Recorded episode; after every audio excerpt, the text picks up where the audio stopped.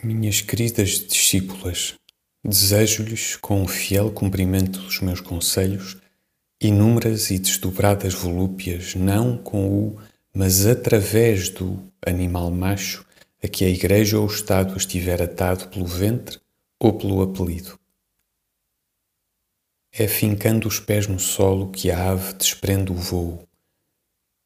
Que esta imagem, minhas filhas, vos seja a perpétua lembrança do único mandamento espiritual.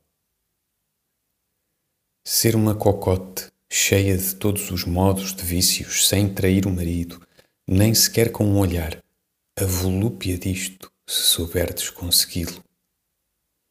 Ser cocote para dentro, trair o marido para dentro, está-o traindo nos abraços que lhe dais, não ser para ele o sentido do beijo que lhe dais, Ó oh, mulheres superiores, ó oh, minhas misteriosas cerebrais, a volúpia é isso.